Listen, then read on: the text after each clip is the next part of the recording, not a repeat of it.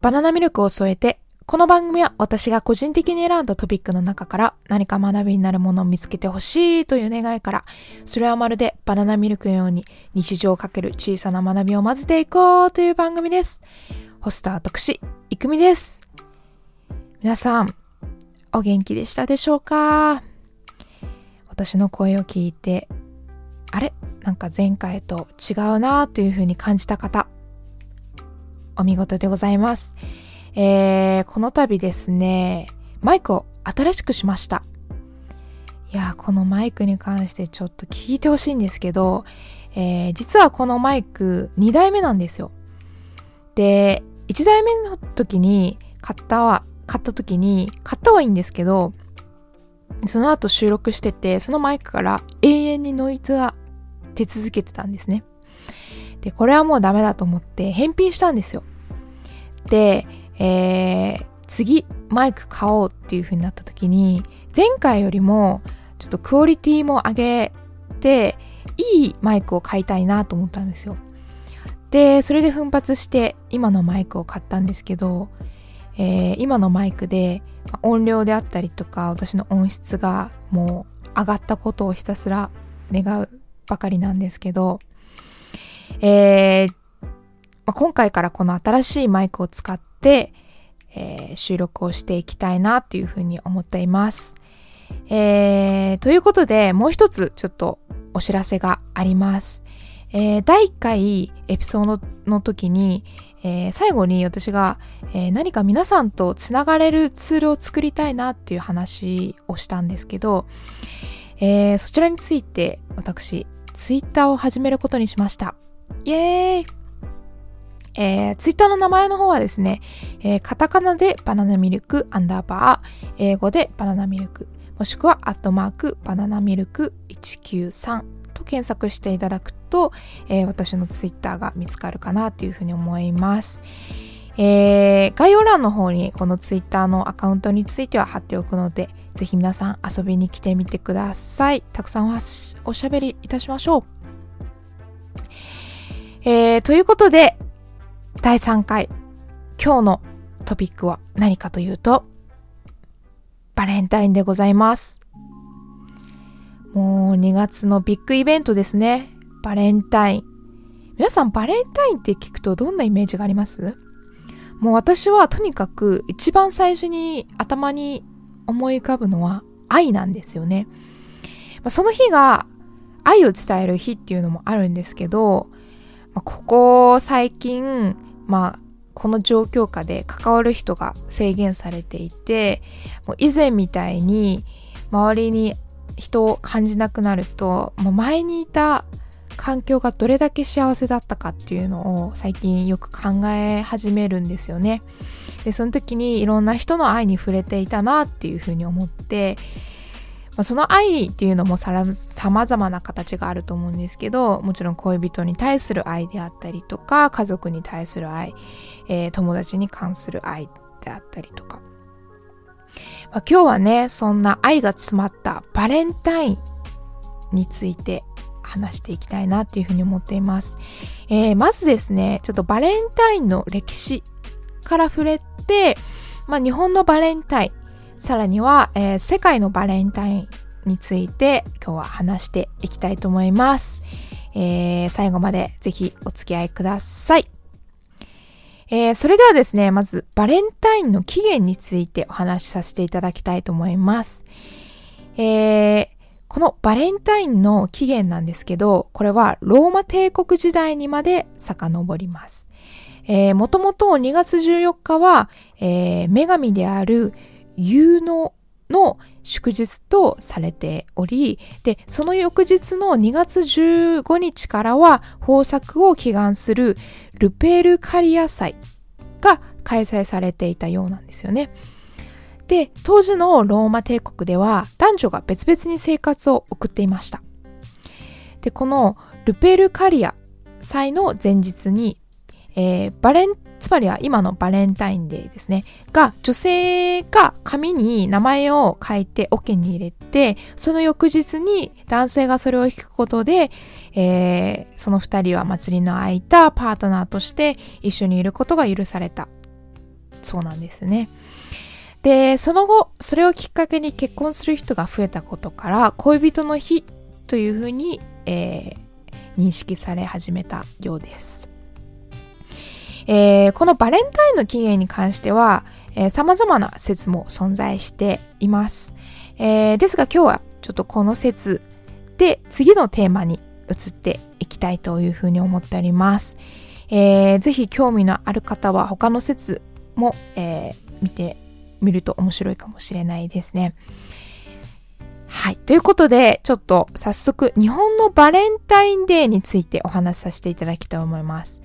皆さんもうバレンタインは知ってるよっていう方もいると思うんですけど、ちょっと私と一緒に、えー、もう一回振り返ってみましょう。えー、日本ではバレンタインというと、えー、女性から思いを寄せる男性、愛を伝えるために本命チョコを送ります。えー、女性から男性へチョコレートを送る、えー、キリスト教と関連がほとんどないっていう点が日本に置かれる、えー、バレンタインの特徴ではないでしょうか。えー、このバレンタイン、よく私も前聞いたことあるのは、これはチョコレート会社が出したある意味の戦略っていうふうに書いてあるんですけど、えー、この URL にも書いてあるんですけど、1950年代、えー、後半に百貨店がバレンタインセールを行っていた説があります。えー、また1960年に、えー、森永製菓がチョコレートを送ろうと、えー、報告を出していたそうなんですね。あ、広告ですね。はい、広告を出していたそうなんです。で、この日本でチョコを、えー、送る風習が定着したのは1970年代後半というふうに言われているそうです。えー、その始まりは、えー、神戸モロゾフという説が有力だそうです。ちょっと私この神戸モロゾフっていうのは聞いたことないんですけど、このバレンタインが、えー、お菓子会社が、えー、売り出した戦略っていうのはあのどこかで聞いたことがありました。で、さっき私、本命チョコっていう話をしたんですけど、その他にも義理チョコであったりとか、え友チョコ、えー、男性が女性に送る逆チョコなど様々な、えー、チョコがあると思うんですけど、皆さん、あの、バレンタイン、えー、本命チョコ、義理チョコ、友チョコ送ったことありますか？私はですね、えす、べてあります。ちょっと貯めて 言ったんですけど、ちょっと何の意味もないですね。あの、本命チョコは、えー、確かね、中学校の時に好きな男の子がいて、えー、その子に送ったのが本命チョコでしたね。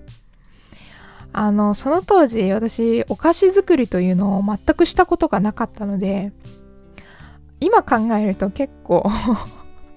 結構手抜きだったなと思ったのが、あの、チョコレートが作れなかったから、えー、なんかクッキーを買って、クッキーの上にチョコ、チョコでなんか顔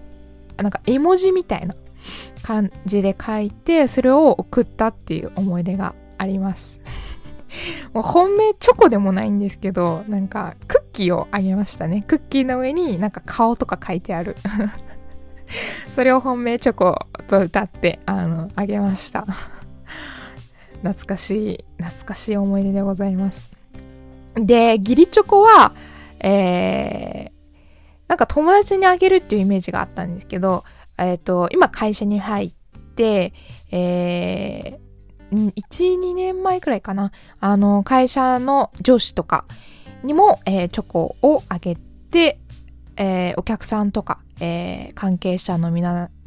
さんとかに、えー、配っていました。なんかもう、なんだろうな、本当に義理チョコっていうかもう、あの、なんか習慣じゃないけど、あげるみたいのがもう普通でしたね。あの、全然教養とかはないんですけど、普通に自分があげたいなと思ってあげてっていう感じでした。で、もちろんと、もうチョコもあります。あの、なんだろうな、一番思い出深かったのは、思い出っていうかなんか小学校の時にあの帰り道に歩あのいつも一緒に歩くグループがいてでその中であの私より年上で先輩の人がいてでも小学校の頃だからそんな先輩後輩とか関係わかんなくて普通に自分より年上の、えー、何年上の人っていう風に思ったんですけどえっ、ー、となんかその人にがあのチョコレート作りがうまいっていうかなんかお菓子作りがうまいっていう話を聞いてあじゃあ私にも作ってくださいよって今から考えるとちょっとね生意気な後輩だなって思うんですけどなんかそれを要求してで本当にチョコを作ってくれてでそれが多分初めて友達からもらったチョコかな。うん小学校時代としては。それが今一番最初に覚えてる友チョコですね。私返したかな？ちょっとそこら辺が だいぶ曖昧なんですけどちょっと申し訳ないですね。なんかもらっておくだけもらっといて何もなかったらちょっとうんちょっと申し訳ないですね。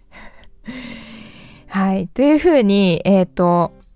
まあ、本命チョコだけじゃない様々なチョコが、えー、日本には存在していると。多分皆さん、あの、それぞれ、えー、思い出があるんじゃないでしょうか。それを考えるだけでも結構面白いですよね。はい。ということで、ちょっと日本の、えー、バレンタインとは離れて、今度はちょっと海外のバレンタインについて話していきたいなというふうに思います。えー、ま海外って聞くと、まず大きく違うっていうのは、えっ、ー、と、女性から送るだけじゃなくて、男性が女性に何かを送るであったりとか、えっ、ー、と、チョコじゃないものも送り合うっていうのが特徴じゃないでしょうか。で、あともう一つは、まあ、日本は3月14日、えー、あと、ホワイトデーが存在するんですけど、海外にはそれが存在しないっていうのも、えー、大きな特徴になっております。では、それぞれの国について見ていきたいと思います。まず、イギリス。イギリスのバレンタインはですね、えー、思いを寄せる人に密かに思いを伝える日とされています。この密かにっていうのがポイントで、えー、バレンタインカードに名前を書かずに Be My Valentine とか From Your Valentine などメッセージを送る風習があるそうなんですね。で、これは、まあ、名前を書かずにっていうことなので、密かにっていうことにつながっているかもしれないですけど、えー、このイギリスではカードを受け取った側が行動を起こすのが一般的だそうです。で、これは恋人、えー、夫婦になってからも、えー、カードを送り合ったり、プレゼントを渡すそうなんですよね。素敵ですよね、本当に。あの、どちらからも、あの、思いを伝えられる日っていうのがすごく素敵だなっていうふうに思いました。で、このチョコレートを送る風習が始まったのも19世紀後半のイギリスというふうにされています。ので、えー、もしかしたらこのイギリスがチョコを送る、えー、風習が始まった最初の国っていうふうに言えるかもしれないですね。はい。ということで次はアメリカに移っていきたいと思います。えー、アメリカは男性から女性にプレゼントを送るのが一般的だそうです。で、バレンタイン当日には、えー、プレゼントの他に、えー、恋人、夫婦でお芝居を見に行ったり、ディナーを楽しんだりという風習があるそうです。で、バレンタイン当日は、えー、街も特別な苦いを見せるそうです。えー、お芝居を見に行くんですね。あの、劇場劇場で、そういうのが一般的な文化なんですかね。私あんまりお芝居を見に行ったことがないんですけど、なんか素敵ですよね。なんか一番覚えてるのが、なんか中学校の時の、なんか文化に触れる授業みたいのがあったんですよ。で、その時に、あの、外部から人を呼んで、体育館にわざわざセット、大きいセットを作って、照明とかもすごい本格的にやって、なんかお芝居を見たんですけど、それが多分人生で初めて見たお芝居だったんですけど、未だに覚えてるんですよ。こういうシーンあったなとか、えー、その団体の名前を覚えてるんですよ。で、それほどなんか私にとって、あの、生でお芝居を見るっていうのはすごくインパクトがあって、すごく刺激的だったんですよ。で、大人になってから、あの、時間とか、お金的な余裕もあるはずなのに、さもう行けてないんですよね。行けてないというかもう、あまり行ったことがないので、なんかちょっと行きたいですね。このアメリカ、もし私がアメリカにいたら、見れたかもしれないってことですね。と考えつつ、はい。ちょっと次のに移っていきます。えー、次はフランスですね。えー、フランスでも、えー、男性から女性に贈り物をするのが一般的だそうです、えー、恋人たちのお祭りの日というふうにされており、メッセージカードや花などを、えー、男性から女性に渡し、一緒に過ごす日として、え認識されているそうです。えー、フランスではもうあれですね、完全に恋人たちの日っていう風になんかあるんですね、定義として。で、これも、えー、男性から女性に、えー、贈り物をするっていうのが一般的だそうです。このチョコレートに限らず、花を贈るっていうのもすごく素敵ですよね。なんか花もすごくロマンチックだなっていうふうに思いました。花とチョコレートの組み合わせが一番最強ですね。うん。えー、続いて、ベルギー。ベルギーでは男女間にとどまらず、えー、お世話になってる日にお、世話になってる人に感謝を伝える日というふうにされています。恋人同士の場合は、男性から女性に香水や花、えー、服などをプレゼントするそうです。で、アメリカと同じようにその日にディナーを楽しむカップルも多いそうです。えーま、イメージ的になんかベルギーがどうしてもチョコっていう、あのー、イメージがあったから、ベルギーでは本当それこそ、あの、チョコレートを送るかなって思ったら、意外とそうでもなくて、香水とか花とか服とか、チョコレート以外のものがたくさんあるっていうイメージですね。で、私が好きなポイントは、お世話になってる人に感謝を伝える日。私もどっちかっていうと考えとしてはこっちに近い、あの、考えがあって、てあの様々なお世話になってる人から愛をもらってると思うんですよね。で、その愛についてありがとうっていう風に言える日がこの2月14日のバレンタインではないかなっていう風に思ってますね。なかなかきっかけがないと感謝の言葉であったりとか愛を伝えるってできないじゃないですか。だから私はすごくこのバレンタインっていう日があってすごく幸せだなっていうふうに思います。えー、続いてちょっとイタリアに移っていきましょう。えー、イタリア、イタリアでは、えー、男性から女性、女性から男性、どちらも花やアクセサリーを贈る、えー、風習があるそうです。えまたバレンタインデーに、え婚約すると縁起がいいというふうに考えられているため、えその日にプロポーズをする人も多いようです。確かになんか、これだけ愛が詰まってると、この日に結婚すると、本当に確かに、あの、縁起がいいってなるのは、あの、わかります。うん。なんか、結婚記念日もずっと覚えてられそうですよね。うん。そこかいってなるんですけど、大事ですよ、これ。あの、ちゃんと記念日を覚えてくっていうのも、あの、愛の一つであると思うので、えー、2月14日結婚ってなるとかもうそれだけですごく愛が詰まったものになってるんじゃないかなっていうふうに思いました。どうですか皆さん？共感してくれますか、えー、ぜひ皆さんの考えもねあの聞いてみたいのでぜひツイッターの方で、えー、コメントお待ちしております、えー、では最後にですね韓国。えー、韓国では日本と同じように女性から男性にチョコレートを送るのが一般だそうです。えー、またホワイトデーが存在するっていう点も日本とよく似ています。えー、しかし韓国にはバレンタインデー、ホワイトデーに贈り物をもらえなかった男女が集まって、え、ブラックコーヒーやジャージャー麺を口にするブラックデー。これは4月14日が存在するそうです。えー、面白いですね。このブラックデー。なんか、ブラックっていう感じがなんか伝わってきますね。ブラックコーヒーとジャージャー麺。ジャージャー麺確かにちょっと黒いですもんね。見た目的に。確かに。面白いな、このブラックで。なんか、すべてを網羅してる感じで私は好きですね。あの、ちゃんとバレンタインデーもあって、ホワイトデーもある。さらには、えー、ブラックデー4月14日が存在する。もう完璧じゃないですか。234。もう全部、どの人たちにも対応できる日が韓国には存在してるっていうことですね。やっぱお隣の国だから近いんですかね、文化も。あの、他のアジア圏ちょっと、えー、見てないんですけど、意外とアジア圏に関してはもしかしたら文化が近いのかもしれないですよね。うん。はい。えー、ということで、えー、世界のバレンタイン事情でした。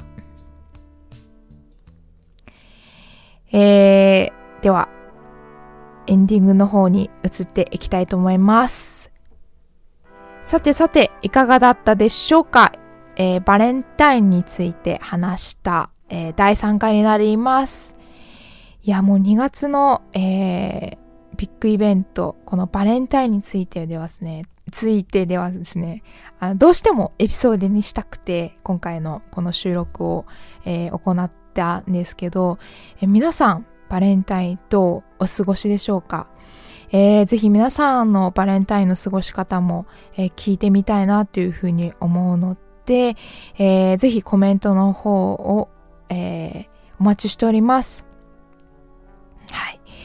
で、えー、今日話した、えー、話題については、えー、いつものように URL を概要欄の方に貼っておくので、興味のある方はぜひ見てみてください。